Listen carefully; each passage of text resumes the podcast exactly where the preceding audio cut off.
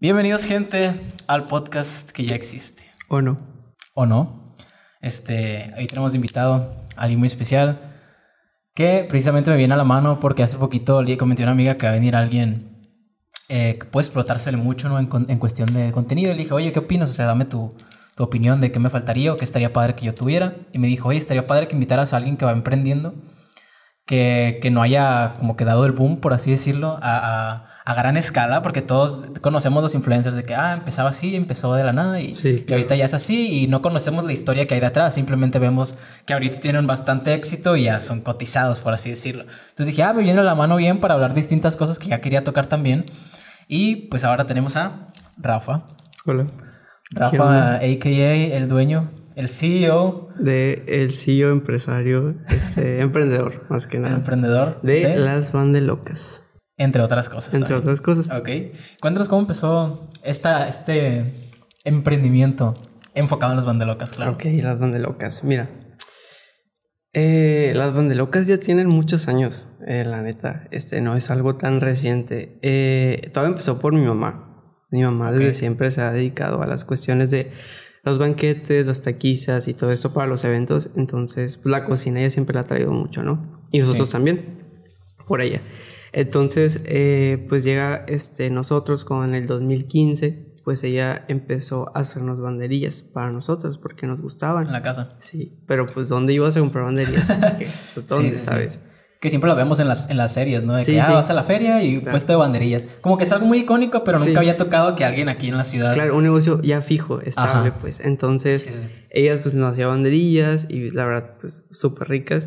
Eh, y pues tocaba que invitaba a mis amigos, a mis primas, a mis primos y les hacíamos banderillas también. Y como que la misma gente nos fue pidiendo de que, oye, ¿por qué no venden esto? Está bien bueno. Ujú. Pero pues nada más, nada más se hacía la clásica, ¿no? La de pura salchicha. Ya ahorita tenemos muchas, pero pues, Sí. solo tocó después. Eh, entonces, pues la misma gente, mi- mis mismos primos, perdón, Lolita ya la... Oh, ya se fue. se les fue. Eh, nos pedían, ¿no? Este, entonces llega un momento en que era como algo que ya sabíamos que teníamos que hacer. Entonces lo platicamos mi mamá y yo, pues en 2015 yo con 15 años. Pues Sí. era un chamaco miedo. Sí, como esa gente, ¿no? Que nació en el 2000. y dice, ah, Sí, un chamaco miedo. y tú un año, ¿no? Del Sí, 99. man, ¿tú qué vas a ver? Oye, entonces, este, pues a mis 15 años, pues yo pues con la ilusión, ¿no? De que sí, qué padre tener un negocio.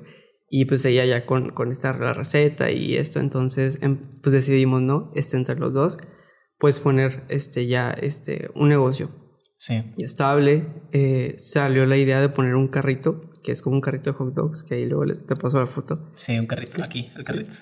Una de las fotos que tomamos, tomamos ayer, ¿no? Ah, sí. Entonces, este, este carrito se mandó a hacer, se mandó a rotular y lo utilizábamos solamente para eventos. Ok. Entonces, eh, yo me encargué principalmente de la cuestión de pues ponerle el nombre, los logotipos y todo eso. Pues tenía 15 años, pero pues me gustaba, ¿no? Sí, sí. Entonces, pues, ¿qué vas a saber de edición a los 15 años? Sí, en Paint, ¿no? Bandelocas. De hecho, usé 20. En Excel, acá, como los arquitectos, ¿no? Que, Sí, que man. hacen en Excel algunos planos. Sí, entonces, eh, de hecho me acerqué con una prima, me acuerdo. Ella, pues, recién egresada de comunicación. Entonces, ella me dice de que no, pues yo te ayudo ahí, pues yo le sé ahí más o menos a editar y unas cosas. Y ah, Simón, ya, pues me acerqué con ella. Entonces, el nombre principal que teníamos para el negocio, este, bueno, era mi idea que, que yo había pensado, era banderillas Smile, de sonrisa. Ok. Que un consejo emprendedor para todos es que no utilicen nombres en inglés. Aquí. Para los negocios, sí. Ya ves que ahorita se está utilizando mucho de que, por ejemplo, no sé, un negocio de banderías. Corn dogs. Eh, Corn dog on a stick. Sí, largo. así, pues. Entonces la gente pues no te termina entendiendo a final de cuentas y es muy batalloso. Y llega un momento en que pues ya no, ya no te van a decir como que, ah, vamos a las bandelocas. No, pues te van a Vamos decir a las que vamos a, ahí a las de la plazuela, esas que están ahí. Sí. Entonces... Que todavía se equivocan, ¿no? Con Sí, ese sí, nombre. y ahora sí. imagínate en inglés. ¿eh? le dicen banderolas, le dicen salchicha en palo, le dicen.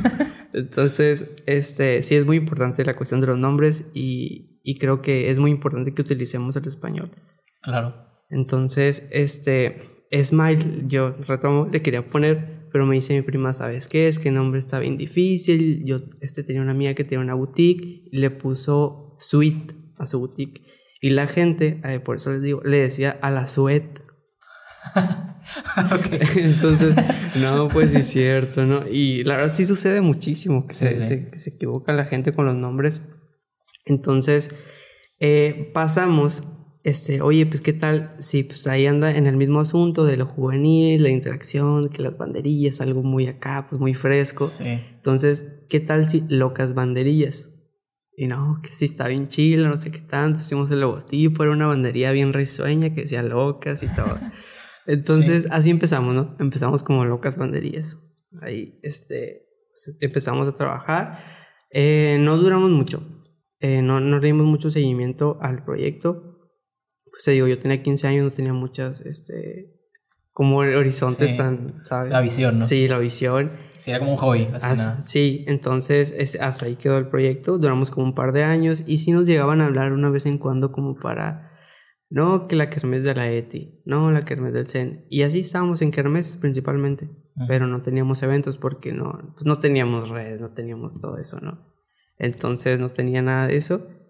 Y en el 2018, que entro a la universidad, a, a mi licenciatura, me acuerdo que me invitaron porque usualmente en mi universidad hacen como expos de, de puestecitos, entonces apoyando una causa. Entonces todo lo que tú vendas, tú das un por ciento o tú das lo que tú elijas a esa causa y se apoya.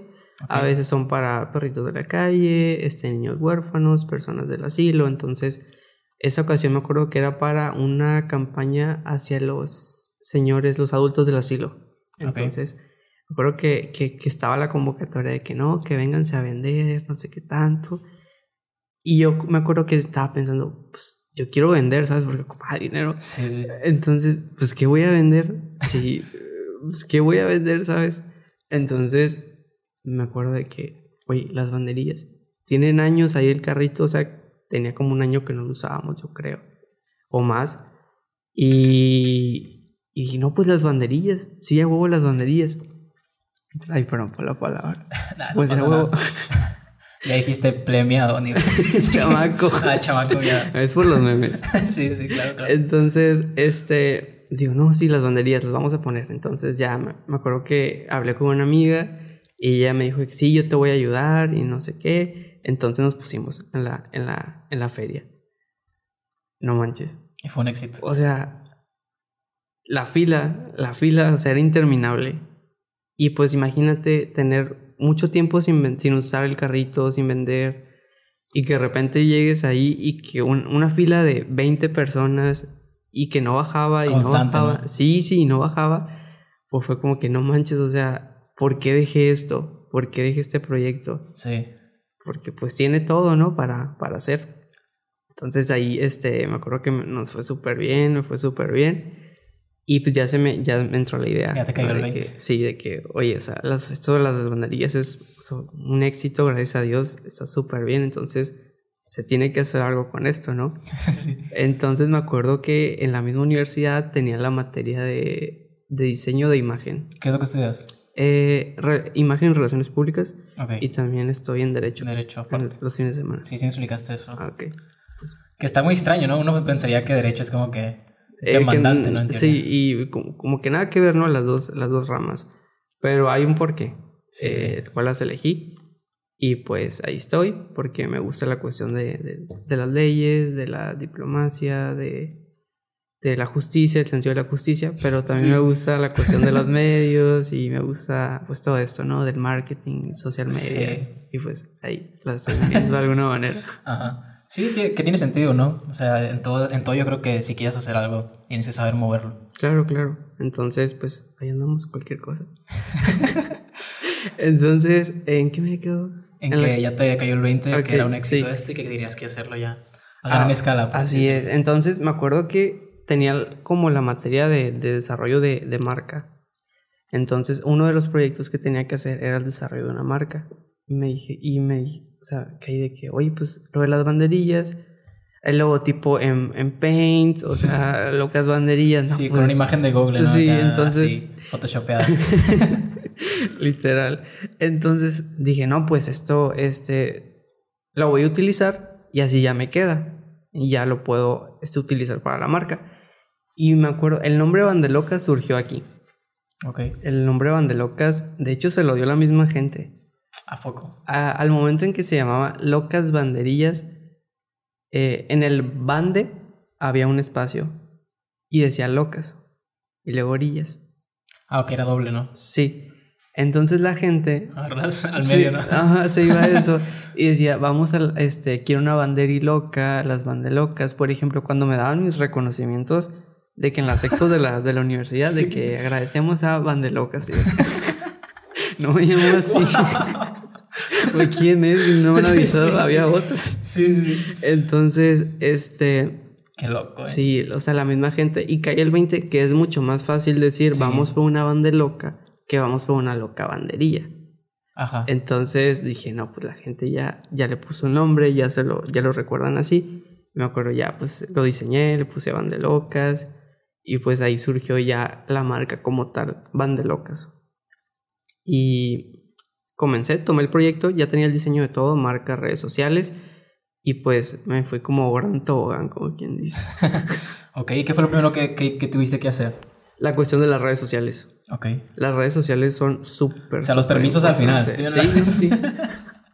Primero las redes sociales, pues porque la- los- las redes sociales es tu perfil ante... Es Sí. tu cara ha- hacia la gente y ya. Así es. Entonces... Que se me hace que tienes poquitas fotos. Me gustaría Sí, que, que, sí. que publicaras fotos. Bueno, no sé qué idea traes, ¿no? Pero se me hace impor- Bueno, yo como, como creador de contenido, la constancia es lo que me ha hecho también crecer de que todos los días estás subiendo. No estoy diciendo que todos los días tengas que subir, pero en cierto punto también sé que como tú trabajas ahí, pues no es, no es tan sencillo como que estar en todo y tener que, que darle el 100% a todo, ¿no? Sí, pues es que Pero yo... estaría padre. Sí, claro. Y es que yo me encargo también de... Pues soy el community manager. Sí. y soy el que la prepara. Y soy... Sí, el que, el que cierra, el que hace todo antes, el que sigue el producto. Sí, entonces sí está bien complicado, pero sí hay un diseño para el, para, para, para, Para las redes, feed. para el feed, para Instagram, pero pues apenas se va a ejecutar, pues. Está el proyecto, está el diseño, pero apenas lo vamos a llevar a cabo. Ok. Entonces por el momento solo hay tres fotos ahí, pero pues aguántenme. Sí, que para, cuando ya salga esto a lo mejor ya hay, así es, ya hay contenido, ¿no? quién sabe. Pero bueno, entonces, en las redes sociales. Sí, ahí- entonces, porque te digo, las redes sociales son las caras ante, el público y es como ahí es como llegamos a la gente principalmente. Entonces, eh, decidí hacer Instagram, Facebook y nada más, porque son pues las principales, las que más usa la gente. Sí. Entonces, este, comencé por eso y en el 2020 decidí ponerlas en mi casa, En tu casa. en mi casa. ¿Y eso? Pues 2000 2020, pandemia, ¿sabes? Este, Sí. ¿dónde? Y yo, ¿quién hace proyectos en su casa? ¿Quién hace? Yo. y yo aquí, ¿no? Oye, entonces, eh, no, pues un local en abrir en 2020, pues claro que no. Sí, era complicado. im- imposible, o sea, imagino que también atendías a cierto tipo de gente o, o era de que abierto quien quisiera ir. Sí, o sea, estaba el negocio ahí y no tenía distinción de, de nada. No, no. No, claro. No, yo decía por seguridad, ¿no? Ah, no, ese, pues sí tenía de que la, las distancias marcadas, tenía de que una cuerda que dividía donde estaba yo hacia la gente y pues estaba, pues todo eso. Una banda, ¿no? Acá, transportadora. ándale. Aprendías para pasar la bandería. Como en los restaurantes de Japón, que te llega el sushi. Ándale por alrededor. Ándale. Entonces, este, estaría padre eso, ¿no? Acá. la, la voy a poner algún día. Ah, próximamente. Acá algo, en el centro, el carrito en el centro y la, y la, y la banda alrededor, ¿no? Así Sí, que la sí. gente llegue a un metro de distancia, se Ajá, siente y y, ya vaya pasando. Estaría curado Algún día. algún día. Oye, este, entonces, eh, fue como en, en octubre del 2020, cuando decidí, ya la pandemia no estaba tan fuerte. Entonces, era como que ya tenías cabeza para otras cosas. En este caso, pues voy a poner... Tan el- fuerte, ¿no? Tan- Ah, sí, pues... porque- Sí, ya. Para mí, para mí esto es un tema de suerte, ¿sabes? Sí, bueno. Ya, ya sería... Eso es que la neta es muy ambiguo. Sí, sí. De repente gente que ni sale ya tiene y luego gente que es todos los días en, antros, bares que deberían de estar cerrados porque está cerrado el cafenio y yo no puedo ir a sentarme al cafenio ahora a hacer mis videos o planearlos, pero los bares y antros están a bien a gusto. No tiene lógica eso. Ajá. Pero pues bueno, Pero corrupción. Cada quien. Pero ¿quiénes somos para juzgar? Ajá. Bueno, entonces, ah, estás en la, en la, En mi casa. en, la- en tu casa. Sí, entonces ahí, eh, ah, pues ahí se empezó, ¿no? Otra vez, este, pero ya con un, con un, con un menú más amplio, Ok. porque ahí la cuestión de las banderías coreanas eh, ya se me metió a mí la idea de que, oye, Ok, fue ¿por qué no? ¿no? Sí, porque, porque no hacemos esto? Y pues yo le platico a mi mamá de que, oye, mamá, ¿sabes qué? Vi esta banderilla, hay que hacerla. Y ya, ella se encarga de que, ah, sí, que le voy a poner esto, no sé qué tanto. ¿Tu mamá hizo la receta? Sí, la receta Ok, de mi mamá. la receta mágica. Así es. Entonces ya, este, salía, pum. Luego salió la, la segunda en salir fue la pulpo, que es de las que más vendemos también. Está bien Que rica. mágicamente ayer no salió ningún pedido cuando estábamos grabando. No, pero bueno. te fuiste y salió. Ay, no puede. Y la Michelle dijo de que, ay, se acaba de ir ya llegó. Sí. Entonces salió la pulpo y luego salió la que tiene papa afuera. Sí, ¿cómo se Que llama esa? Esa, eh, yo le puse el nombre, se llama paparilla. Ok. Pero estaba entre van de papa No, y luego estaba paparilla y dije, no, pues paparilla. paparilla eso no. que hasta la fecha hay mucha gente que se confunde y le dicen Paparrilla. paparrilla, inclusive a la parrilla le dicen. Eh, ¿Qué? Acá no dice. ¿Dónde? ¿Dónde dice? Sí. Entonces, este, Igual si se les ocurre un mejor nombre para la bandería con papa. sí, y les Digan. regalo una, si me ayudan. Entonces sale la paparilla y ya sale el menú de las coreanas. Y empezamos a ofrecer coreanas. Y luego llegan las papas, luego llegan los bonles, entonces consecutivamente pues iba aumentando el menú, este, conforme iba llegando la inspiración de la banderilla, me iluminaba de que, ah, le vamos a agregar esto. Una espiro banderilla al rato, Sí, ¿no? Ahora esto. A las Ah, 3 de la mañana. Acá. Mamá, se me ocurrió una idea. Así vamos y ya se pone. Toma, que ya voy. Sí, sí. Toma, siempre te ha apoyado en eso. O es porque a ella también le, le gusta. Este, pues es que ella está conmigo y ella pues me apoya y le gusta también, entonces es una combinación de todas. Sí, sí, se le ve que, que se entretiene. Sí, entonces ella pues siempre ha estado conmigo. Entonces, este, pues comenzamos ahí. Y ahorita, el negocio que somos ahorita, eh, que estamos en la plazuela, por el momento estamos de lunes a viernes, de 5 a 11. No abrimos los fines de semana porque por disposición oficial no se abre los fines, pero los antros sí. Sí. Entonces, este, el negocio que somos ahorita es algo, pues, muy reciente. Porque hasta este año pudimos, este, establecernos ¿Cuándo tienes más o menos ahí en la plazuela?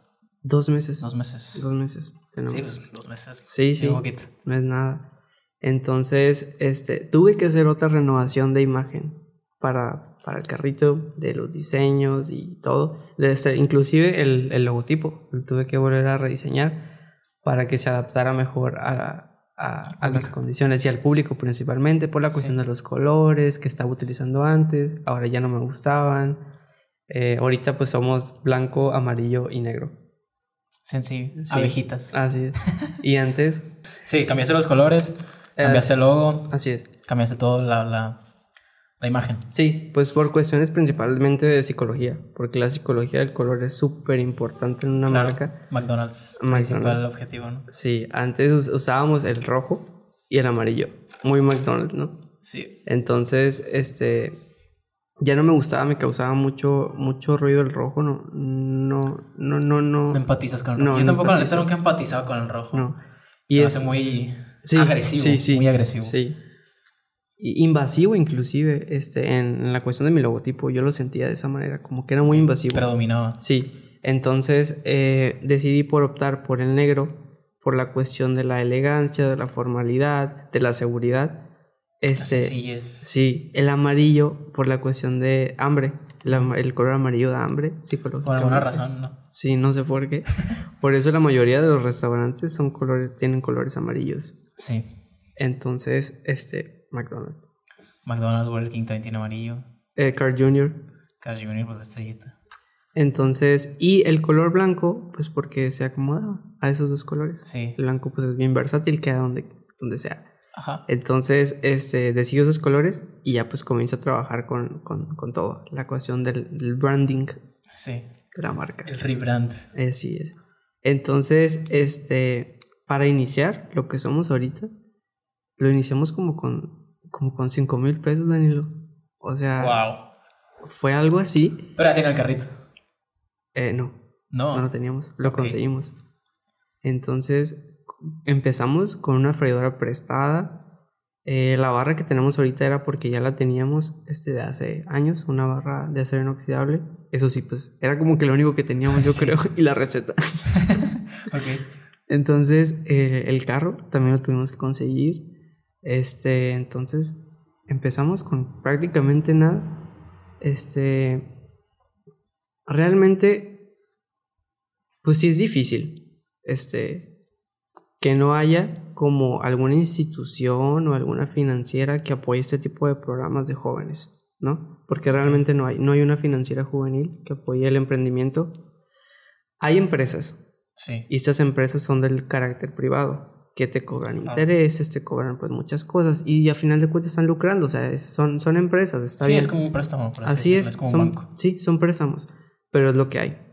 Sí. No hay un apoyo del, dentro del sector gubernamental hacia, ¿sabes qué? Este, eres joven emprendedor, ahí te van tantos para que Pues le metas, ¿no? a la larga llegan unos tal este, préstamos a fondos perdidos, que son esos que te prestan y ya no te piden interés y ahí, y ahí queda. Sí. Pero son muy a la larga y son muchísimas documentaciones y no suelen llegar y pues últimamente pues menos están llegando, ¿no? Ajá. Menos Sí. están llegando.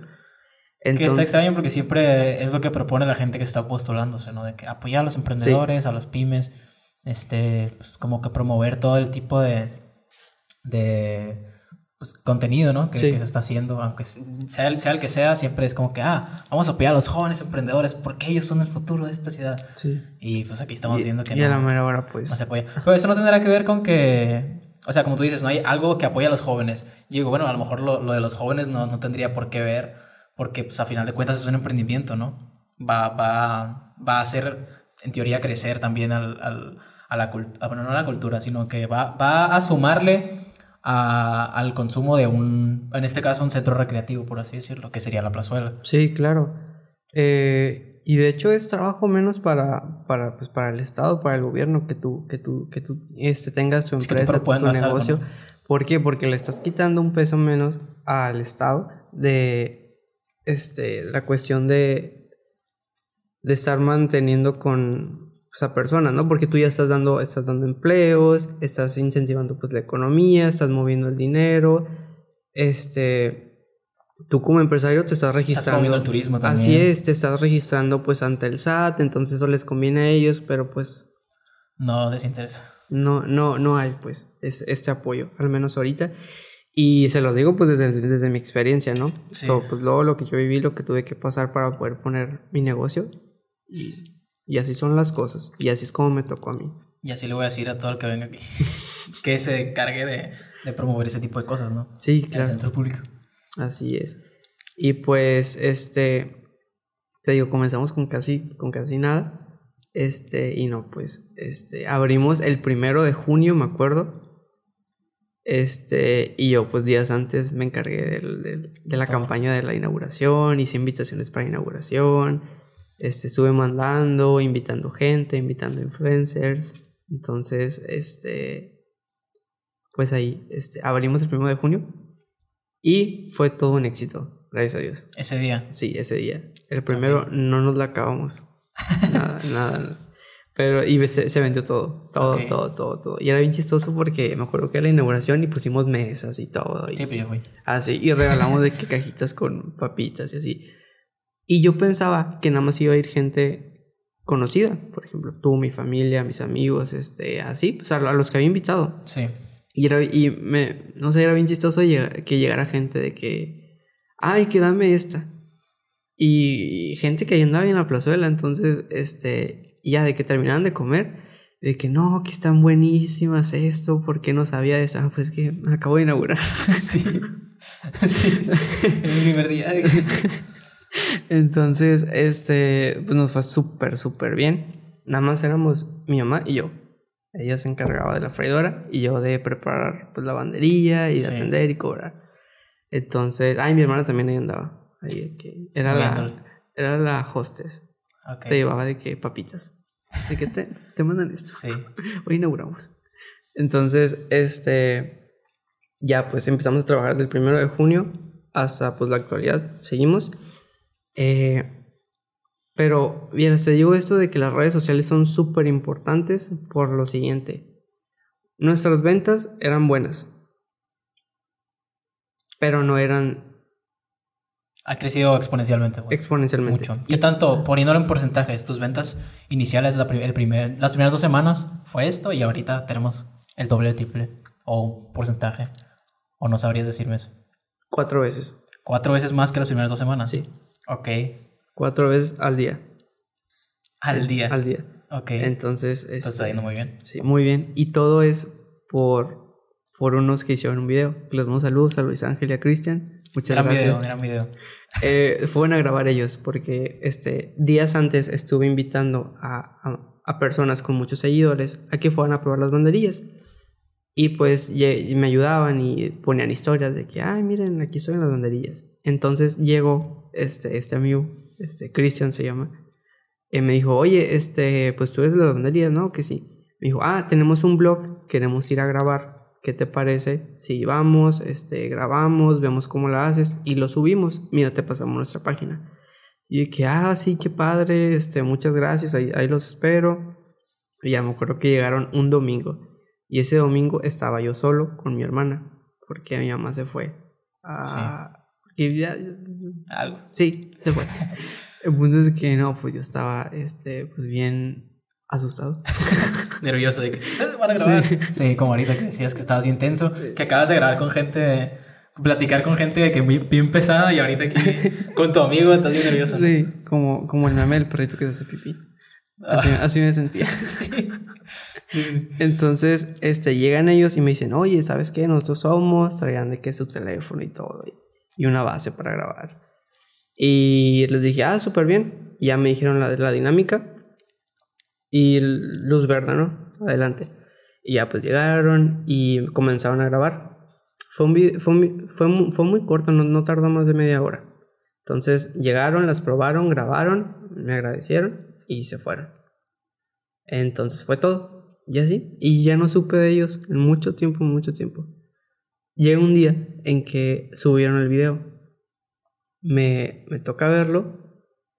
Y, o sea, otro pedo del video. O sea, Sí. bien padre. Súper padre. Y me acuerdo que no había pasado ni dos días y ya llevaba como 20 mil reproducciones. Wow. Sí. Eso, estaba creciendo como no tienes idea de ese video. No sé, no sé ni cómo, pero estaba creciendo de una manera increíble. En YouTube. Eh, en no, es en Facebook? Ellos, Ok. ellos utilizan ese, ese blog. Entonces eh, empezó a crecer, a crecer, a crecer. El video que más tenía reproducciones era uno de 65 mil. Ahorita, el, ahorita el de nosotros lleva 95. Wow. Entonces, este, Sí. el primer día que lo subieron fue un lunes. Para el martes siempre somos mi mamá y yo, ¿no? Ya llegamos, bajamos, llega gente, llega gente, llega gente, llega gente. Y digo, ay, ¿qué, qué es esto? Sí, ¿Qué, está, pasando, Dios Sí. mío? No sé ni quién soy. Este. La fila, literal, la fila llegaba hasta la esquina de la plazuela. Inclusive al final del día se acercaban los de los otros puestos y nos decían, oiga, ¿qué venden? Ag- agregaban ¿Qué otra- quiere? agregaban otra cosa o, o hay promociones. Y yo de que, pues no, pues banderillas. Sí. Y de que, ah, bueno. Y así porque estuvo otro, Sí, otro nivel. otro nivel. Entonces, pues todo fue gracias a este video. Entonces, ya para el segundo día, le hablé a una amiga, ¿sabes qué? Ocupo este, que, nos, que nos apoyes. Que, ah, sí, ya para el segundo día del video ya éramos tres. Claro que no nos acabamos de todos modos porque seguía Sí. igual.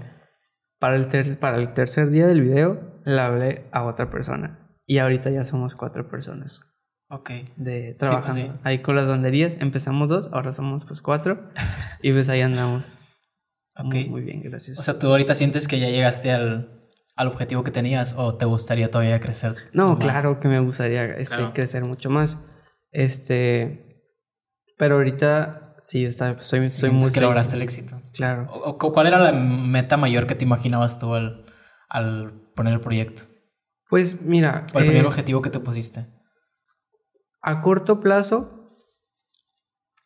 es que este, este tipo de éxito que, que estamos teniendo ahorita, yo me lo imaginaba a mediano plazo, no a corto, a dos meses. Sí. No. Pero pues yo creo que para, para un emprendedor, pues los, o sea, no te puedo decir ahorita cuál, cuál era mi límite, porque cuando eres un emprendedor, este, realmente tus límites, sí. ok. Qué inspirador. Eh, los límites, este, son una transnacional, algo así, entonces, este, pues esos son mis límites. Sí, es importante como que delimitar, ¿no? Tus límites de que, ok, de aquí a aquí, a lo mejor y si llego a este número, eh, aunque sea monetariamente, o no sé cómo lo establezcas tú, o de ventas, por así decirlo, este, pues para mí eso es el éxito personal, ¿no? Y ya pues ir aumentando cuando vaya teniendo más demanda. Sí, claro. Igual aquí, o sea, yo ahorita pues ya voy creciendo de audiencia, ya tengo como que mi... Voy a estirando un poquito más lo que yo le llamaría éxito, por así decirlo. Pero pues igual yo sé que no depende totalmente de las vistas. Sí. Este, de hecho, este, a veces me digo yo de que, a ver, o sea, estoy pensando demasiado en, los números. Te juro que cada seguidor que tengo, yo es como que a huevo, ¿sabes? Cada vez que, que, veo que crece un número, el, el, número de suscriptores, yo digo, eso es todo. Me pasa cuando se termina una bandeja de banderillas, de que se acaba que a huevo, vamos por otra. Sí, sí, o sea, tener como que ese, ese, esa manera de medir tu, tu éxito personal con base en lo que tú haces, no tanto en el resultado final, también podría estar. Es, siento que es saludable. Claro. saludable porque luego pones la vara muy alta o, o, de repente tienes un día malo y dices, ah, chale, o sea. Sí. No, no, no. Te agüitas. Sí, yo, yo, mido mi éxito dependiendo del el episodio en sí. O sea, conmigo, pues. Sí. Es que yo digo, ah, en este episodio. Sí, como que, ¿sabes? Me faltó. Sí. O, o pude haber sacado esto. O tengo ideas después del episodio y yo digo, chale, eso hubiera estado padre al momento de, de grabar o paro el video y ya platicamos aquí como para ya relajarnos y yo, chales, a todo lo que acabamos de decir hubiera estado excelentísimo dentro del episodio. Ay, no. Ahorita lo volvemos a platicar. sí, sí, sí. También tienes el, el, negocio este de galletas, ¿no? Sí, pero aprovechando esto, la autocrítica es muy buena. Es, es, creo que es lo mejor que podemos tener hacia nosotros, porque es una manera de superarnos siempre y estar en constante crecimiento. Pero también la autocrítica es una, es una espada de doble filo entonces, luego te llega la ansiedad de que, ah, ¿por qué dije esto? Sí, cruda de, cruda de podcast, ¿no? Sí. Entonces, pero pues hay que aprender a manejarla, pero creo que es, es buenísima la, la, autocrítica. Sí, sí me pasa de repente que yo digo, ah, en este episodio dije una cosa que yo digo, chale. Pero luego digo, bueno, para cuando ya salga, ya voy a haber aprendido, ¿no? Sí. Pero es lo que la gente no ve. Sí, Dice, ah, maldito, acá, ¿sabes? Por ejemplo, cuando vino Bárbara Fox, que es el episodio que, que está vigente. Sí. Spoiler. Eh, este, yo no, yo no estaba muy informado acerca del, del holocausto, de que experimentaban con gente, con los bebés, con los gemelos. Y yo digo, oye, pero me, me comentaba Robert Fox que, que, le hacían pruebas de homosexualidad y yo le decía, oye, pero, o sea, decía ella, es, yo me sentía como en el holocausto, que hacían experimentos conmigo y yo, pero en el holocausto no hacían experimentos. Y ya luego me dice, a ver, búscale. Mira, pues tengo que me explicara ella, ¿no? Pero me dijo, búscale, investiga. y yo, ah, ok. Y ya me explica, ya, ya busqué. Ya Fíjate, yo no sabía eso del holocausto, pero tiene sentido. O sea, imagina tener tanta gente pues, que haces con ellas. Sí, o sea, lo único que sabía era que hacían jabones, ¿no? Sí. Pero de ahí en fuera no sabía que los gemelos experimentaban porque creían que dentro del, del no sé si del embrión, pues, pero dentro del, de la gestación de los gemelos estaba la fórmula para poder clonar gente. Okay. Y querían clonar a los alemanes para poder hacer la, la única... La raza aria. Ajá, la, la, la, raza buena, ¿no? Por así decirlo. Y sí, fue como que shocking choqueante. Pero bueno, ahora sí. ¿Tenías el, el, ¿Tienes el negocio también este de Carlota o ya lo dejaste? Ah, por la paz? Por, no, por el momento pues, lo, dejé en pausa. Pero así es, también tengo una galletería, una galletería artesanal. Pues se conoce también como galletas finas. Entonces, ahí, ahí, los espero. Este, búsquenme en el Face. Eh, Carlota Galletería Artesanal. Eh, yo las hago con mis manos, con mucho gusto. Handmade. Así es. ¿Por qué le pusiste Carlota? Carlota. Uh, qué bueno que me preguntaste. Le puse. Estaba entre varios nombres. Eh, Galletas Miley. Miley Cyrus. Galletas Dualipa. Que de hecho le quería poner banderías Dualipa a, a las banderillas. ¿Por? Pues porque, pues qué padre, güey. Bandelipa. Banderías Dualipa, pero mi mamá no me dejó. No, no, no le puedo poner. Banderías. Future banderillas. pero es mi sueño que una banderilla se llame Dualipa. Dualipa. Entonces le voy a poner alguna. No sé cuál, pero la voy, la voy a inventar. Le voy a poner la Dualipa. Ok. Imagina si la gente, oígame una Dualipa. Que sí, claro que sí. Qué loco. Morada acá, ¿no? La bandería. Quién sabe. Ahora, todavía estoy en el proceso de desarrollo. Las, las color. No. Color burgers. Las bande. Color. colors. Sí. Así. Estaría Entonces, interesante. sí, pues a- habrá. De hecho, para el mes del Pride, mi, mi hermana y yo estábamos viendo pintar una banderilla con con- Arcoíris. Con, arcoíris. Ok. También pues estuviera padre que tuvieras banderías temáticas. Sí. De que sí son, sí son, que sí es temporada. Ajá. De temporada. Sí, pues de que la de Halloween, la de decirlo. Sí, Navidad. Navidad. Que tenga nieve acá. Bueno, no sé qué sería la nieve, no, pero. Pero sí. Podría ser queso rallado. Y ya se ve como que. Que nevada. Sí, la nieve. Pero bueno, Carlota. Vamos a regresar a Carlota. Mucha Ay, banderilla. mi tía Carlota. Este, pues mira, tenía muchos nombres para, para, para el negocio de Carlota. Que, que me inspiraran principalmente. Porque quería tener un negocio, sentirlo como mío, ¿sabes? Desde, desde cero. Pues ya ves, el nombre de, de, de- de las banderías, pues es algo que me dio la gente y así. Entonces quería que me inspirara este, este negocio. Entonces estaba buscando diferentes nombres. Me acuerdo que busqué. Este, le quería poner Gardenias porque hay una canción de Natalia Perfume Lafourcade. de gardenias. No, es de Ah, Natalia tampoco. Lafourcade, creo.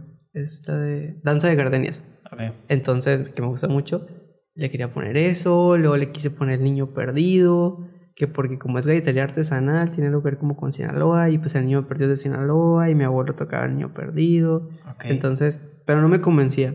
Ajá. Y ya, pues estaba pensando, seguí pensando y caí en cuenta, pues con Carlota. Y es que Carlota, este, es una de las, este, personajes históricos, de hecho es, es, es mi top, Es la influencer mexicana sí. histórica. sí, que por excelencia y que, que más me inspira a mí y que más, este, admiro. Que Carlota, pues fue esta señora que vivió en el castillo de Chapultepec. Es la esposa de Maximiliano de Habsburgo, la segunda emperatriz de México y la única monarca en aprender los idiomas originarios de México. Ha sido la única, este, ¿cómo se dice? Eh, no, monarca no, este, Mm, jefa No sé. de Estado, o sea, Sí. como los presidentes. Ajá, sí. Que ha sido la única que ha hablado los, los, este, Idiomas que aprendió. nativos. Entonces, aparte de hablar este francés, alemán, italiano, inglés, aprendió a hablar el español y aprendió a hablar el náhuatl, el maya, entonces es Casi nada. es, es- es una la Carlota Ajá, sí. era, Es una banderilla. es una banderilla. entonces decidí ponerle este Carlota por ella, Sí. por por mi tía Carlota de México. Ok. ¿Y tiene que ver algo con, con esa historia que, que coincida con tu carrera de, de derecho? O sea, en, en cuestiones de- del nacionalismo, por así decirlo.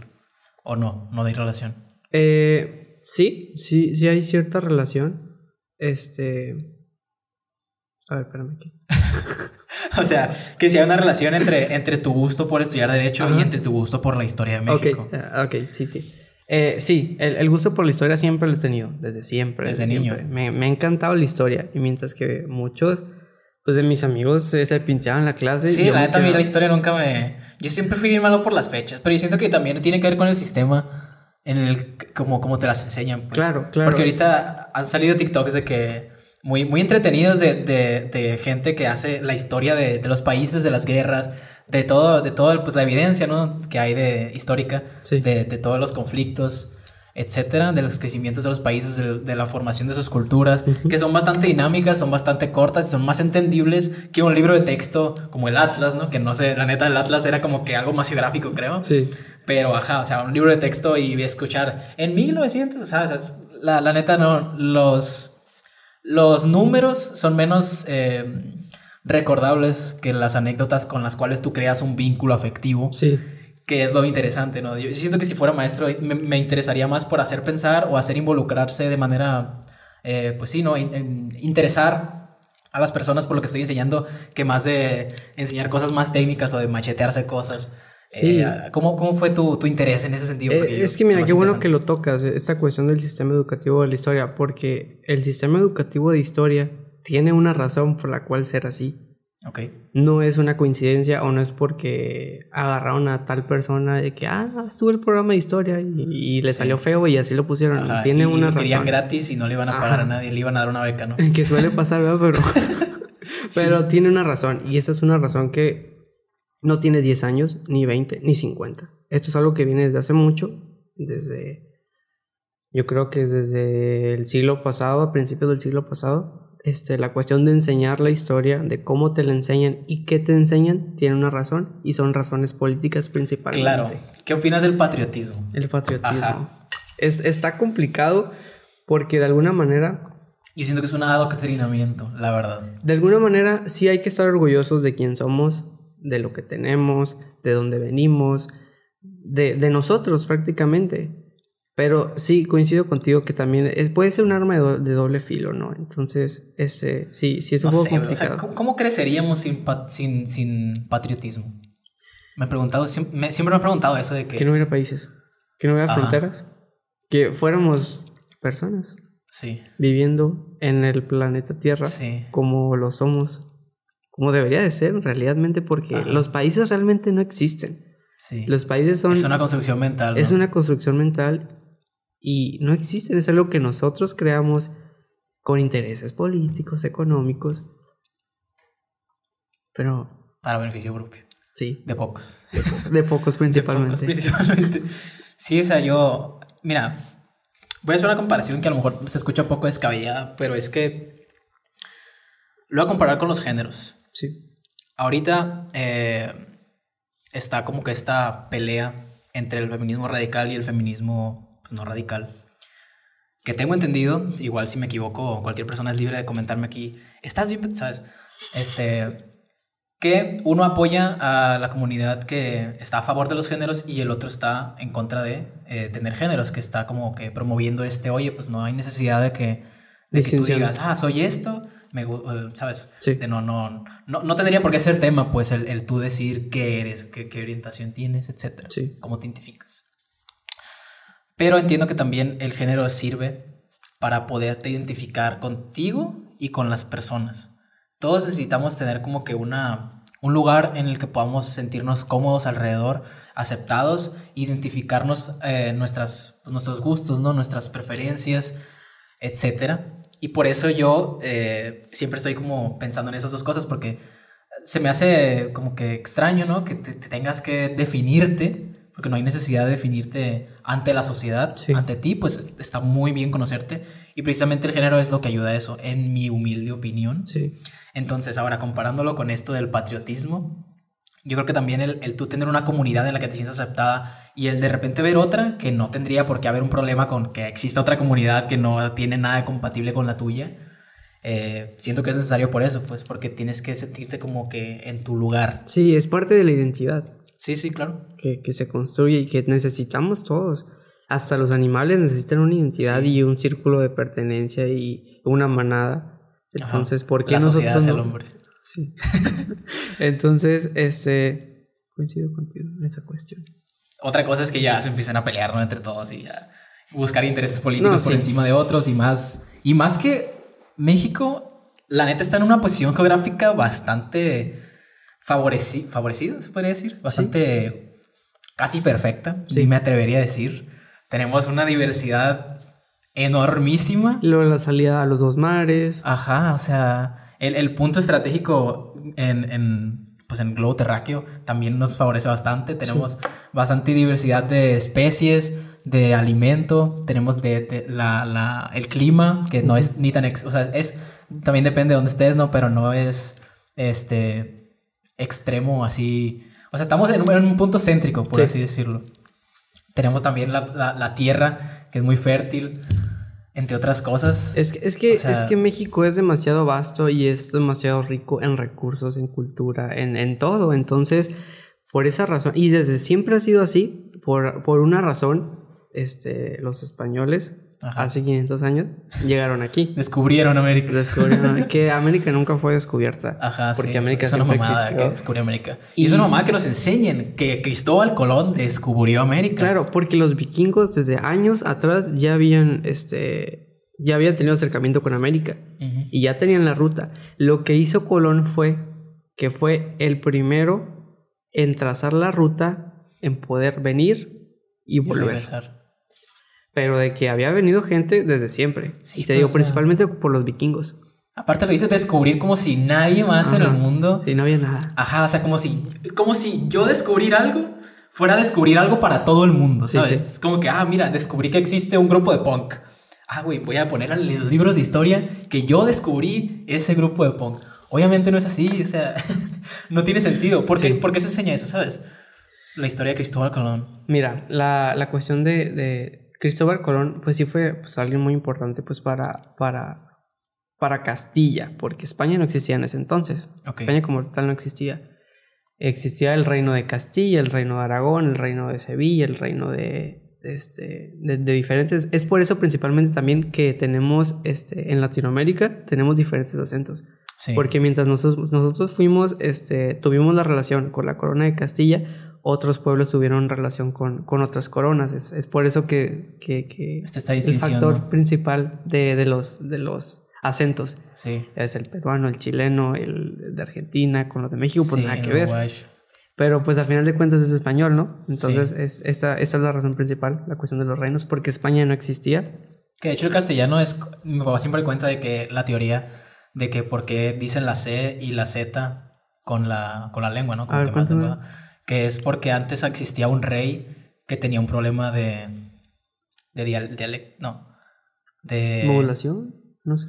Un problema al hablar, ¿no? Ok. Que, se, que se le pegaba la lengua en esas. En, pues en, en la- al hablar, ¿no? Sí. Y todos empezaban a imitarlo porque él era el rey el que decía de que si se burlan de mí, cuello, ¿sabes? Ah, ok. Entonces todos empezaban a, a- a como que a decir, ah, ok, vamos a hablar como él para que no se sienta que. Triste. Ajá, sí. Y no nos mate. Y así se fue. Y no nos mate, pero, eh, primeramente que no nos mate. Y así fue como se fue esparciendo esa, esa costumbre, ¿no? Porque pues no, no, no sé qué otro idioma tenga como que esas. Ese problema de lengua pegada. Sí. Está curioso.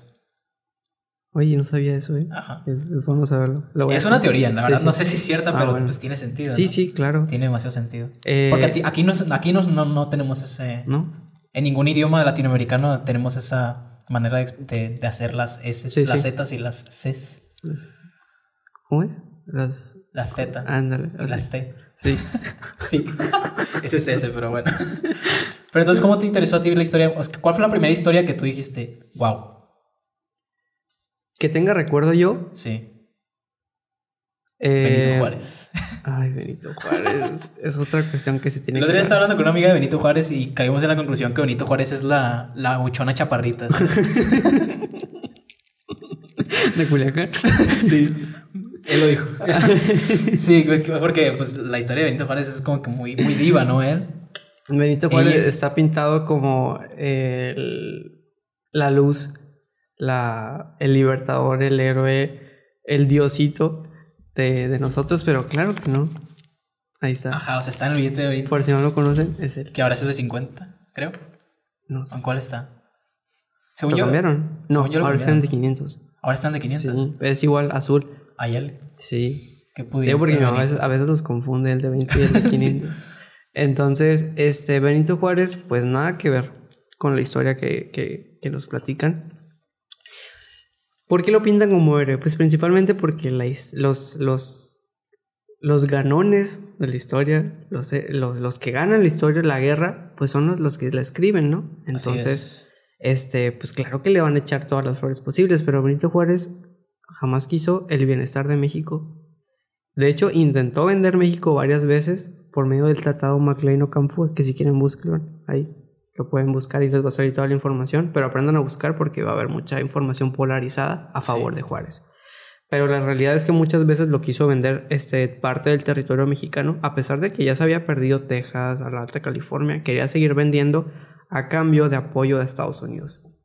Entonces Benito Juárez, en todo su mandato, que no recuerdo cuánto fue, que de hecho ni tuvo elecciones, este, sí, Democracia. sí, no, este, en todo su mandato, de hecho, hasta la misma historia no nos dice que hubo, este, pacificación del país. Tampoco el mandato de Benito Juárez se caracteriza por eh, la economía.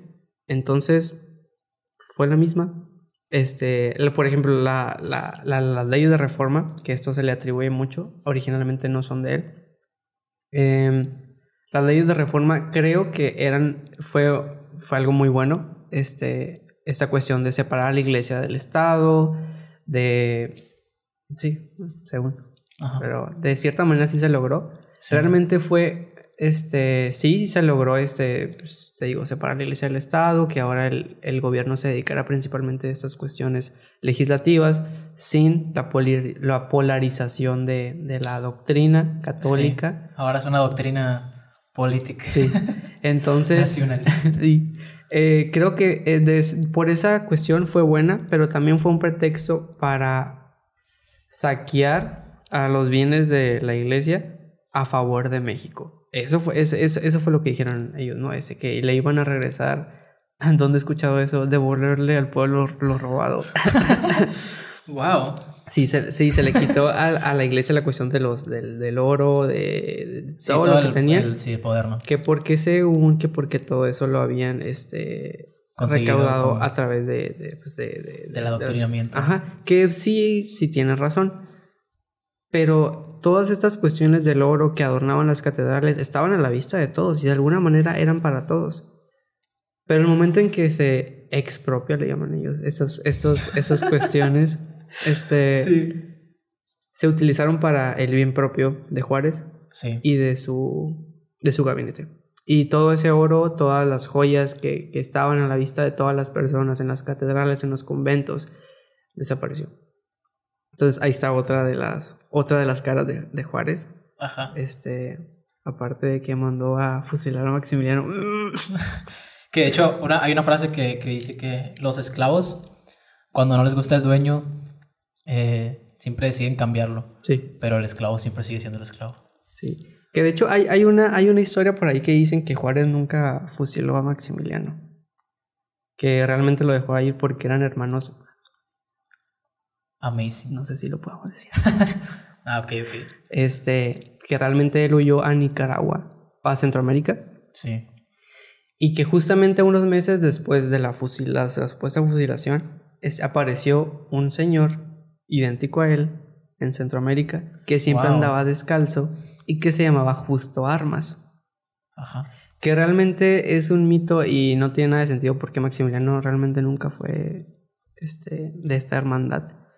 Este, entonces, aparte que esto de justo armas tiene que ver mucho por la, por la frase de que justo por las armas. Entonces se la atribuyeron y... Pero nada que ver. Nada que ver. Realmente eh, Maximiliano sí se Sí, fue con... Sí. Entonces, este, pues no. Eh, Benito pero- Juárez. Sí, pero Juárez, nada, nada, nada, nada que ver con lo que nos cuentan. Sí. Este, Juárez eh, hizo lo que quiso con el Fue un priista más. Sí. Prian. Prian. Era el Prian. Era todos los partidos al Sí. principio. También hay mucha especulación acerca de, de los niños héroes. De la historia, de que los niños héroes dieron Se la vida. aventó por la bandera. Ajá, o sea. Mira, sí existieron los niños héroes. Todo esto lo, lo que estoy platicando lo digo con conocimientos históricos. Este, y si quieren fuentes, se las paso y te las paso. Este, por- principalmente por el doctor este, Miguel Zunzunegui. Él es un historiador mexicano. Él tiene muchos libros sobre Quetzalcóatl, la conquista. Entonces tomo muchas clases de él y, y por eso sé y me gusta. Entonces él, él, él toca uno de estos temas, la cuestión de los niños héroes. Sí. Los niños héroes sí existieron, pero no como lo cuentan. Es que ya es costumbre de México querer romantizar todo siempre, ¿no? Así es. De que, ah, que los... la Que también les conviene mucho que la gente romantice ese tipo Sí, de cosas claro. porque como les decía ahorita, al generar un vínculo afectivo con las historias, te las crees. y no necesariamente es... Pues Ya ves el Titanic bueno. también, la, la El película Titanic que también. El 911. No, es cierto. ¿Se ¿Hicieron película? No, Ok. pero o sea, Ok, sí, sí. siempre este- en Estados Unidos es como de que, ah, el 911 y como que, güey, Estados Unidos es el epítome del, del terrorismo, ¿sabes? Del- de, la, de, la, de la búsqueda para el bien propio, Sí. De la expropiación. Exacto. Ajá, y curiosamente, pues el 911, pues hay mucha especulación de que fue planeado, Sí, etcétera. Y toda la gente, pues, estadounidense todavía tiene, que no digo que esté mal, ¿no? O sea, todas las, todas las, eh, ¿cómo se podría decir? Los momentos históricos que conllevan a la, al daño de las personas, del, del entorno del país, pues es, es, es, es importante conmemorar ese tipo de cosas como nosotros aquí los terremotos, pero por ejemplo, la gente siempre tiene el 911 muy, muy claro, pues, de que todos los años, inclusive a nivel mundial, se ve como el 911 como si fuera la tragedia más grande Claro, de y- todo el mundo. Y, y tiene un porqué, porque Sí. imagínate, eh, la, la, la, la, la doctrina que maneja Estados Unidos, a diferencia de la de México, Es que este es un punto muy importante también. Ellos cómo enseñan la historia.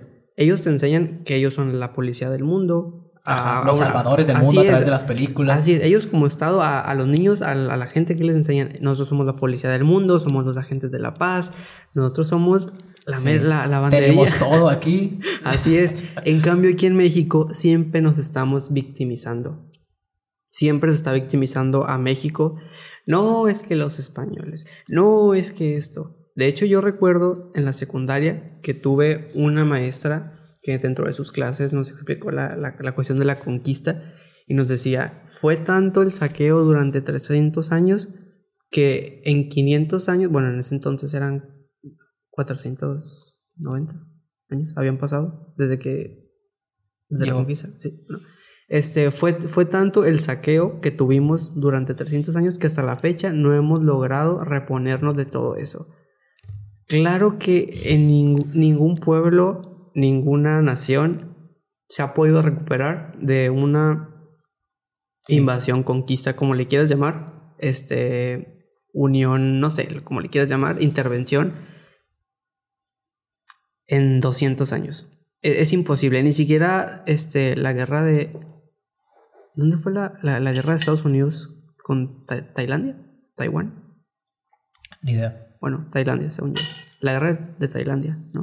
No sé. Bueno, este, ¿cómo es posible que en- eh, este país en la Segunda Guerra Mundial tuvo, o sea, Estados Unidos se lo acabó? ¿Y cuánto pasó desde la Segunda Guerra Mundial? ¿70 años? Este, ahorita su principal socio productor es Estados Unidos y van con la economía hacia arriba. ¿Cómo es posible que han pasado 200 años desde de este suceso del Y encuentro entre los pensando que, que todo se lo debemos? que todo es culpa de los españoles. Que hace poquito salió la polémica esta de que los españoles en realidad vinieron a liberarnos de una. Este. Sí, de una esclavitud, ¿no? Sí, eh, a, a- Mexica de los mexicas. Ok. Eh, ¿Qué tan cierto es eso? claro que no. Mira, Es falso, es admiramiento de, de- de de los políticos. sí. Este, pero te decía, la cuestión esta de. Antes que te estaba De diciendo. victimizarnos. de victimizarnos tiene un porqué. Porque esto le conviene al gobierno que siempre nos estemos culpando a alguien de lo que nos pasa. Claro. No, pues es que no tenemos este, estos recursos para, para estas escuelas. Siempre la culpa es de alguien, ¿no? Y siempre de los españoles, siempre no, pues es que nos conquistaron. Siempre es del de allá, no del de arriba. O la iglesia o alguien.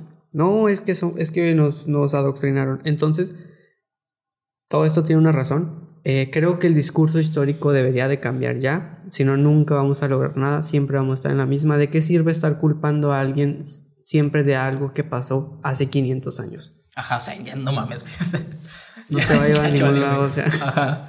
Ya vi que me engañaron hace un año. Ajá, o sea, es cierto. los memes de Facebook no son ciertos. Oye, No, pero sí, o sea, sí. Tiene sentido que ya pases, ¿no? De ahí, o sea, no, no puedes seguir juzgando. No, puedes puede. decir, ah, es problema de la administración pasada. No, o sea, ya, la administración ya fue, ya Sí. fue, o sea, si es su culpa o no, últimamente no es mi chamba averiguar eso. mi- o sea, también tiene sentido que aquí tiene la ley de, ¿cómo se llama la ley esa? La que protege a los, a los candidatos, a los que estuvieron en el poder antes. Que ahorita están haciendo la, la consulta popular, ¿no? Que también fue una sí, super pantallaza de humo. Ah. ¿De ¿Cuánto se gastaron? ¿20 millones en hacer Sí, esa...? sí, bastante. Oiga, ni el avión. Em, eh, tengo entendido que sí ahí. Oh, wow. sí, la historia de México tiene para dónde hacernos para todos lados. Sí. La victimización yo creo que va a partir de que también se nos adoctrinó que, que la meritocracia es algo que funciona. O sea, el, el mito de la meritocracia siempre está ahí. Es como de que, ah, mira, si Steve Jobs pudo hacerlo, tú también puedes. En realidad no, o sea, tenemos un 8% de movilidad social en el mundo. ¿Cómo es posible eso? El hecho de que hay una película acerca de una historia de éxito de Steve Jobs es porque es único en el mundo. O sea, si todos pudieran lograr eso, no fuera totalmente normalizado y no hubiera necesidad de hacer una película acerca de una historia normalizada. Sí.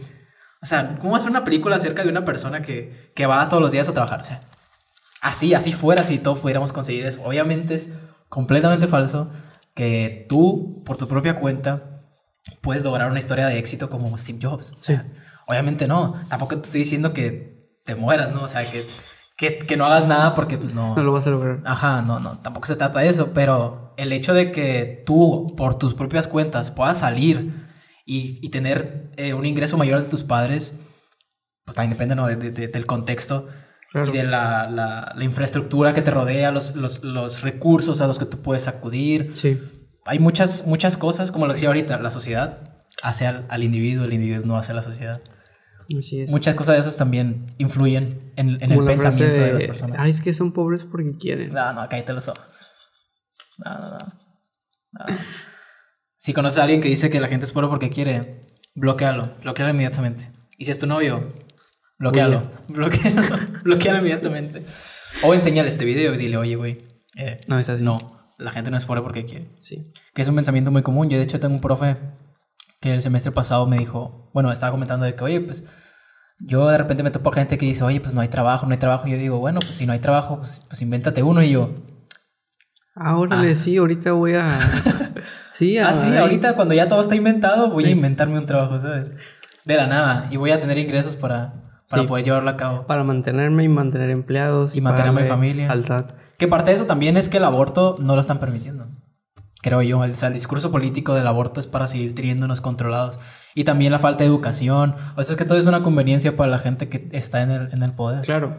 Toda la historia Todo. de México está. Y todo tiene un porqué. Y todo fue este planeado desde un origen de pues, por una razón. O sea, nada es coincidencia realmente. Y si la clase de historia es aburrida, tiene una razón. Y si te la enseñan de esta manera, tiene una razón. Y si el libro es de esta manera, también tiene una razón. Ajá, O sea, Entonces, imagínate, la clase es aburrida, pero si en caso de que no sea aburrida, de todos modos lo que aprendes está visto y preparado para que tú te lo tengas que aprender de esa manera. Sí. O sea, no, no hay, de dónde- no hay para dónde hacerte, Ya ¿no? sé.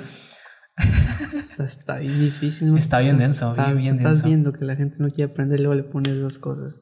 Así es. Y desde chiquitos, o sea, ni siquiera te enseñan historia ya a la universidad. Ujú. No, en cuanto empiezas para que digas, la educación no me gusta. Sí, Y me mandan aquí por obligación. sí. Está potente. Está potente. Precisamente también vino Paco Casillas y me, me está comentando que, que ya hacía falta una renovación a nivel gobier- goberna- gubernamental. Que también Paco es como que tan sencillo, no, no es, no es, es como inventar un trabajo, vaya. y precisamente también me gustaba, eh, me gustó invitarte porque eres parte de la red municipal de jóvenes políticos aquí. Mundial. Mundial, ah, es cierto. Red Mundial de Jóvenes Políticos, RPM. RPM. RMJP. MRJP, ok. Así ¿Qué- ¿En qué consiste esta red? andamos. Eh, oye, aguanta. Quedamos pendiente lo de los niños héroes. Me preguntas si ya no Ah, sí, ok. ¿Lo, lo vas a agregar aquí? No, pues ya, Ah, dilo. bueno. Ya, Bueno. Ah, bueno. Eh, la cuestión, me preguntaste los, los niños héroes que sí. Sí. existieron. Que tú dices que sí existieron. Sí, pero, Pero- No, no, no como nos platican. Sí. Y tiene un porqué. En la mitad, en la segunda mitad de los, de- del siglo pasado, este, llegó un presidente de Estados Unidos, no recuerdo quién era, a México una visita de Estado, esas que suela- suel- se suelen hacer, ¿no? Esas visitas oficiales. Se hizo una ceremonia, este, y uno de sus discursos que él llevó a cabo fue que dejáramos atrás estas cuestiones que nos seguían este, afectando, esto de, de culpar a alguien, victimizar, haciendo referencia a la batalla de Chapultepec, porque no es una mentira que Estados Unidos vino a matar niños, ¿sabes? Sí. Sí, es una realidad. Entonces ah, estaba haciendo referencia a esto, que era mejor construir este, la amistad que seguíamos este, Sí, la relación Sí, ahí. que la relación de amistad y que superarlo, o sea, de que, güey, ya le estaba diciendo al presidente de México y a todo México, ¿no? Sí, corta, ya cierra ciclos. Sí. El cabello. Ve al psicólogo, güey. Entonces, este, majestuosamente y mágicamente a la semana salen a la luz unos restos de unos supuestos niños ahí en el, en el, en el bosque de Chapultepec. Según se hizo una investigación de que, ojo, ¿qué es esto? ¿Cómo, cómo, cómo es posible? Ni restos de niños, este, eh, a, las faldas del, del, del cerro de Chapultepec, el, el, el que sostiene el castillo, en ese entonces el colegio militar. Y se hace una investigación a fondo, según, y, ah, no, miren, resulta que ellos son los niños héroes, y pasó esto, esto, esto, esto, esto. Y este de aquí se aventó de la bandera, y es, y es una manera de construir el nacionalismo y de no dejar ir ese episodio de la historia. No, mi- mientras que, que este presidente nos está diciendo de que, güey, ya supéralo, sacan esta historia para que no, no lo superes. y se romantiza la historia de que se tiró con la bandera. Entonces ellos sí existieron como tal, o sea, sí eran cadetes del, del colegio militar, pero... No fue lo que nos cuentan en la. O sea, realmente escuela. no se sabe si se tiró con la bandera. Eran niños. No eran Ah. niños. er- Ah, o sea, no sabemos, ¿sabes? Esa, la, la historia fue construida. Entonces, así fue la cuestión de los niños héroes. Wow. O sea, creo que realmente no se sabe si... Ah, él se llamaba Juan Escutia. Ni siquiera los nombres, ¿no? O sea, pudieron, yo- pudieron haber agarrado la lista de que, a ver, saquen el Sí. documento de los niños que pelearon en esa batalla. Acá. ajá. Este, este- estos siete. Sí. Eran siete. No, Sí. cinco. Ah, siete, ¿no? Siete, yo. Sí. Sí. Que, ah, Juan Escutia, Juan de la Barrera. Ya, le vamos a poner. A ver, ¿cuál suena más mexicano? Sí. sí. Sí. Mario, Juan, José, acá todos. Héctor. y así fue la historia de, de los niños. de los niños héroes. héroes. Que a lo mejor, poniendo como que la, la contraparte, fue como un hecho de que, ok, Estados Unidos no va a venir a decirnos qué tenemos que hacer. Este, y nos hicieron esto a nuestras espaldas porque lo acabamos de ver. A lo mejor fue un ataque no escondido, y pues, no se sabe, ¿no? Tú dices que encontraron los cuerpos. Sí. Eh, a lo mejor ellos dijeron de que ah, estos, estos vatos nos están diciendo esto, pero hicieron esto a nuestras espaldas. Ahora nosotros vamos a culparlos a ellos, mágicamente, de haber hecho esto y vamos a crear la historia de nuestro país alrededor de esto porque esto es una injusticia que se nos hizo y esto no va a pasar a la historia tan fácilmente. Y ya de ahí se agarraron. No necesariamente todo tiene que tener un, un fondo político, ¿no? Sí. Pero todo está formado base, A con base en una ideología, ¿no? Claro. Base de un, de un movimiento que Claro. sucedió en ese entonces. Y precisamente por eso lo tenemos tan arraigado, porque es como que, ah, patriotismo, oh, pasó esto, malditos, ¿sabes? Y al mexicano le encanta hacerse la víctima. Sí. O sea, creo que podríamos estar invirtiendo nuestro, nuestro tiempo en otras cosas mucho más Ajá. valiosas, pero no, este, hablo en plural porque somos mexicanos. No, ahí queremos seguir de que no, es que los españoles. Sí. Entonces, es- Malditos, nos quitaron todos. es ¿Sabes que es una injusticia? que los españoles hayan venido. Güey, no mames, tienes 20 años. Sí, y creo que es, es oye, esta cuestión es súper importante de discurso también. ¿Por qué no decir, ¿sabes qué? Somos Tenochtitlan, pero también somos Castilla. Somos Tonantzin, pero también somos Guadalupe. O sea, ¿por qué no unir esto? Porque luego nos dicen, no, es que nos esclavizaron. Te digo, esta frase, ¿cómo, cómo la dicen? Es que nos conquistaron. Es que nos conquistaron, güey. Tienes más de 500 años. O sea, tú estuviste ahí. Sí, como los equipos de fútbol que dicen, ah, hoy perdimos. Y yo, güey, tú jugaste. No, no seas mamón, o sea, tú lo viste. en FIFAs. Tú lo viste, sí, es que ajá, ganamos a huevo, vamos a ir a, nos- vamos a, ir a celebrar ahí al, al ángel en Ciudad de México, vamos a, a- a estar saltando arriba de los... Y vamos a pistear. De los Simón, y vamos a pistear y vamos a sacar un cochinero. ¿Por qué? Porque ganamos hoy. Es como que, tú lo viste en la pantalla, mano. Sí. Tú lo, no, no, no se me hace una absurdez. Sí, eh, honestamente. Sí, y igual que esta cuestión de la historia, es, absurdo que digan, es que nos conquistaron. ¿Estuviste ahí? Sí. O sea, No, antes nosotros cazábamos mamuts. A ver, ¿cuántos cazaste tú? Sí. A ver, ¿cuántos cazó tu papá? Bueno, te di chance tu abuelo. Bueno, te di chance Tu tu bisabuelo. bisabuelo. No cazaron nada. O sea, ya, güey, no pasa nada. No te Ya estamos sé. haciendo nada a ti. que no estoy justificando, aclaro por si alguien me quiere llegar a tirar hate, Sí, o sea, que sí, sí hubo una imposición de ideología, de adoctrinamiento, claro que llegaron, claro, hubo violaciones, pero ¿por qué ahori- ahorita seguir diciendo eso? No, es que nos conquistaron, no, es que esto. Todos los pueblos, la mayoría de los pueblos fueron conquistados de alguna manera.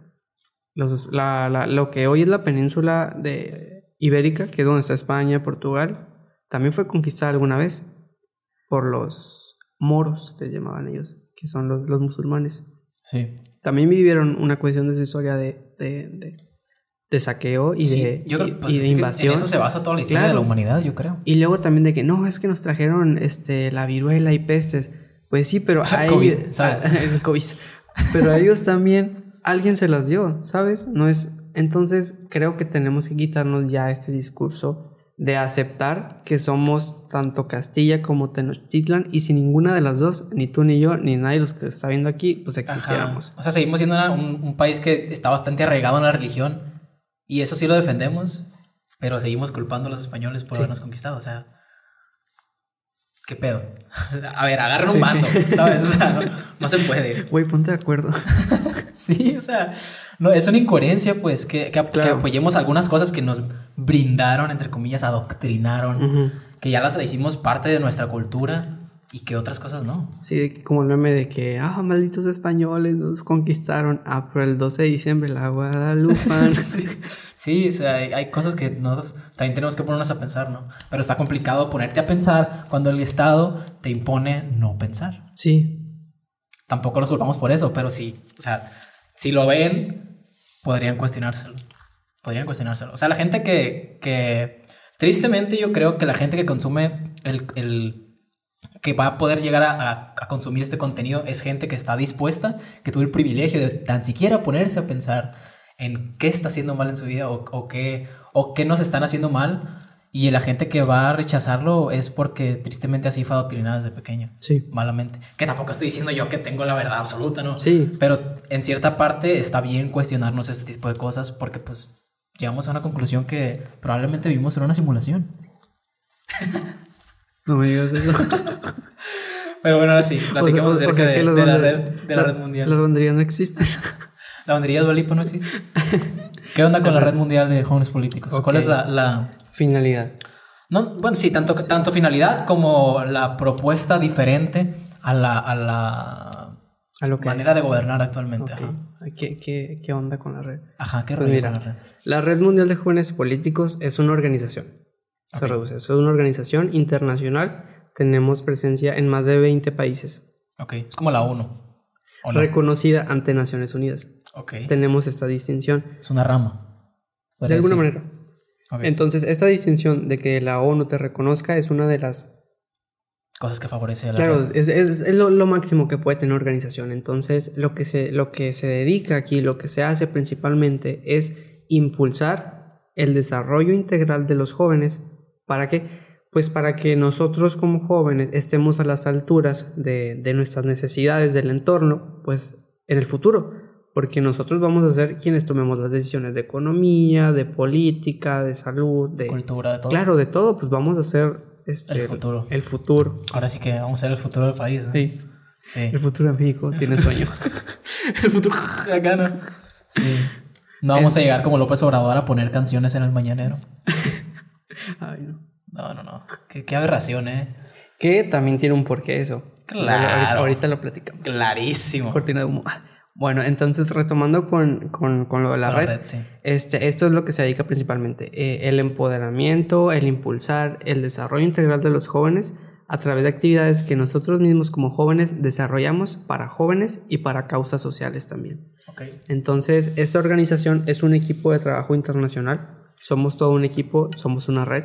Entonces, eh, la agenda de trabajo que nosotros traemos en la organización son aproximadamente de eh, más de 15 coordinaciones. Que estas okay. coordinaciones se enfocan en diferentes temas, como lo es eh, educación, este, cultura, democracia y participación ciudadana, salud, deporte, es diferentes. Son pueblos indígenas. Eh, abarca este, la, la, agenda de trabajo es muy grande y abarca los temas que principalmente nos, nos, nos afectan a nosotros y nos preocupan a los jóvenes. Sí.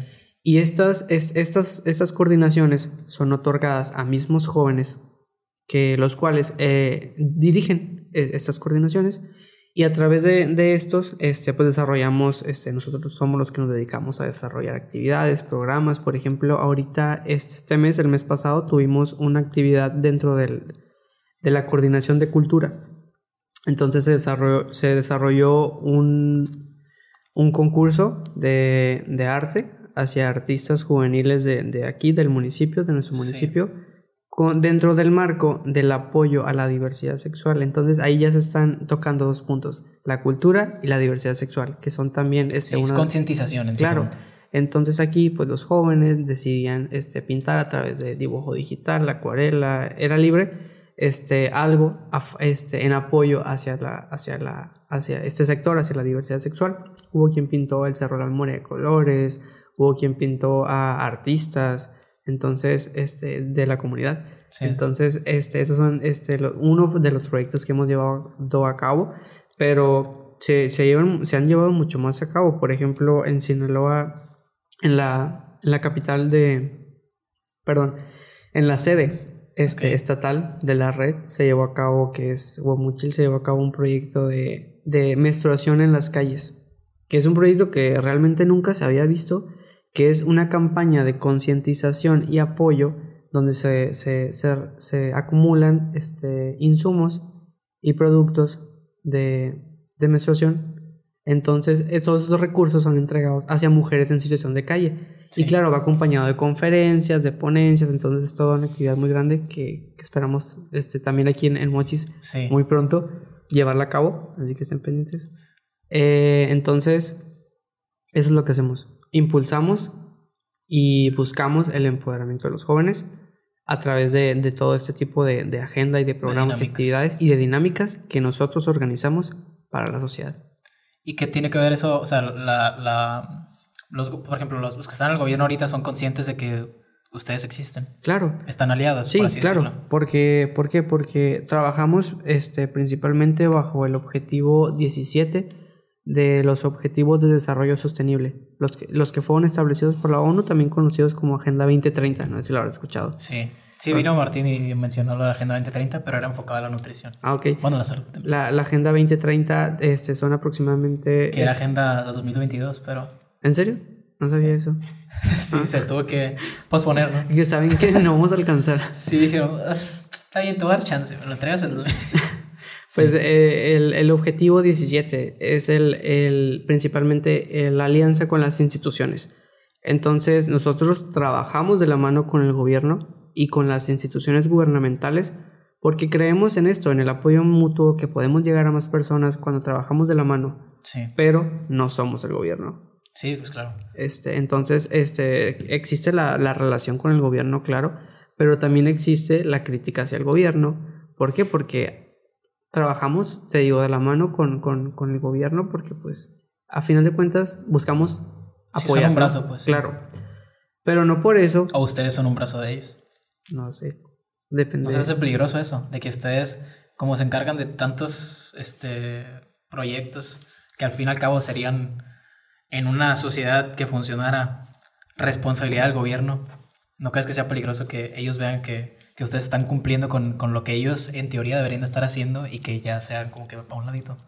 Que también, o sea, entiendo que ellos también se meten en cosas como infraestructura, el servicio público, servicios urbanos, etcétera, pero en cuestión de, de lo que están implementando ustedes, también ellos tendrían que meter mano y no sé si sería un arma doble filo. ¿no? Es que de alguna manera les favorece a ellos, ¿sabes? Porque te estás quitando una, una, una carga encima. O sea, ah, pues mira, ya no tengo que desarrollar esta actividad cultural, pues hay que, el- ayu- apoyamos a ellos y ya nosotros la llevamos a cabo. Entonces, también les conviene. Entonces, eh, que a final de cuentas es la autoridad, no es el gobierno. Independientemente de quién esté, pues es quien está en el puesto. Y el objetivo principal es ayudar a la gente y hacer algo bueno por la comunidad. E independientemente quién esté, qué color sea, si es ella, es él, es de tal color, de tal este. Etnia. Este. Es, es la Sí, autoridad, género. ¿sabes? Sí, o sea. Color, eh, sabor. Por, por color me refiero a cuestión de partidos. Sí, sí. ¿no? Ok. Eh, es la autoridad. Y es donde están los recursos. Y la es- autoridad. y, y es donde, este, pues, donde sale todo, ¿sabes? Hacia el municipio. Entonces, si tenemos que trabajar de la mano con alguien para poder llevar a cabo proyectos que trasciendan, es el gobierno y adelante lo, lo hacemos. Entonces, pero te digo, también existe la crítica ante el gobierno porque no, no porque tengamos esta relación de trabajo Ya, eh, amistosa. Sí, claro que no. ¿Y qué me dices de, de que el, el que estaba en la red se, se postuló para un partido? Ah, es, es uno de, pues, qué padre. Pero, o sea, Ese- que no tiene ninguna opinión al respecto dentro de la red. Porque también vi que firmó una, un papel que también firmó Mario Zamora, Ajá. que era a favor de la familia, de la profamilia, no sé cómo Ah, se diga. mm. Familia. Sí, sí. ¿Cómo se le dice? Eh, eh, pero es el Frente Con- Nacional. convencional, Es sí. el Frente Nacional por la familia, se llaman. Ok, las señoras. Sí. Que obvio no son señoras blancas, este, católicas, de, dinero. Ajá. claro que claro no. que no. Entonces, Sí. eh, Que también entiendo que lo hacen por la agenda política. porque les va a venir bien en cuestión de pues de tener a gente a su lado, ¿no? En cierto Claro. punto, que son mayoría, diría yo, todavía establecidas por los gobiernos anteriores, PRIPAN, que impulsan esa agenda. porque son votantes a final de Claro. cuentas. Entonces, eh, mira, La, la, la organización no tiene ningún problema si tú contiendes ante un partido político. ¿Por qué? Porque nos llamamos Red Mundial de Jóvenes Políticos. Entonces sería muy Incoherente que no apoyaran eso. Ajá, entonces no hay ningún problema siempre y cuando seas tú como persona quien está con ese partido. Sí. Por ejemplo, yo, Rafael red, pues. Gutiérrez, puedo contender con tal partido y no hay ningún problema y puedo ir a las asambleas, puedo postularme, puedo hacer lo que yo quiera, pero no soy Rafael Gutiérrez, director municipal de la Red Mundial de Jóvenes Políticos. Claro. Porque hay que separar muy bien estas cuestiones. Eh, pero qué bueno que tomas este, este- esta cuestión de, de la agenda que creo que era una manera de, de- De llegar una, una a- estrategia para Claro. tener a más personas. Por favor. Eh, realmente yo creo que fue una estrategia para conseguir votos. Pero realmente sí existe un apoyo, sí existió un apoyo hacia, hacia organizaciones pro LGBT. Y recibieron apoyos de estos mismos personas, de, Que bueno, no personas, de este, Sí, instituciones. instituciones este, democráticas, partidos políticos. Sí, democráticas. Ay, sí. Este, entonces, eh, fue, fue una, una manera de, Fue una pantalla, ¿no? no sé, de alguna manera, no sé cómo le quieran llamar, yo solo estoy diciendo lo que sé, Sí. pero sí hubo un... Sí, sí, sí, sí ha existido eh, recientemente apoyo hacia los grupos LGBT por parte de, de muchas personas. Metidas dentro de esta de, de etnia. Este de este del documento. Ok, bastante polémico ese documento. Sí. Que mucha gente me empezó a quemar a María Zamora de que, oye, este, ¿cómo es posible que estemos buscando un bien, un beneficio? Y es como que él ni siquiera va, va a mover las leyes. O sea, él va para, para un puesto que no tiene nada que ver con lo que se hace o con lo que no. O sí, tú dirías que se había impulsado también el gobernador a, Sí, a poder mover ese tipo de cosas. Claro. Uno pensara que los diputados son los que terminan decidiendo. pero también ocupa de la mano de con el gobernador. ¿Cuál es el, el vínculo ahí?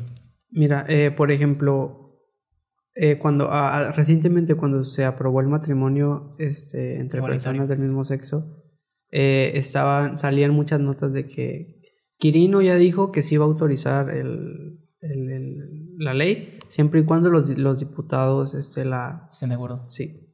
Entonces, te debo un poco la información en esa cuestión, pero creo que una vez que pasa por, por los diputados, tiene que pasar también por el gobernador para autorizarse. Algo así, porque se estaba haciendo mucho, mucho hincapié en eso, de que va a autorizar o la va, la va a aprobar o la va a aceptar o la va... Pero si él dice que no, no se hace. No, sí se debe hacer. Ah, ok, entonces no. Principalmente porque ahorita eh, ya era un mandato de la, de la, de la Corte, Ok. de, de- la, de la Suprema Corte de Justicia.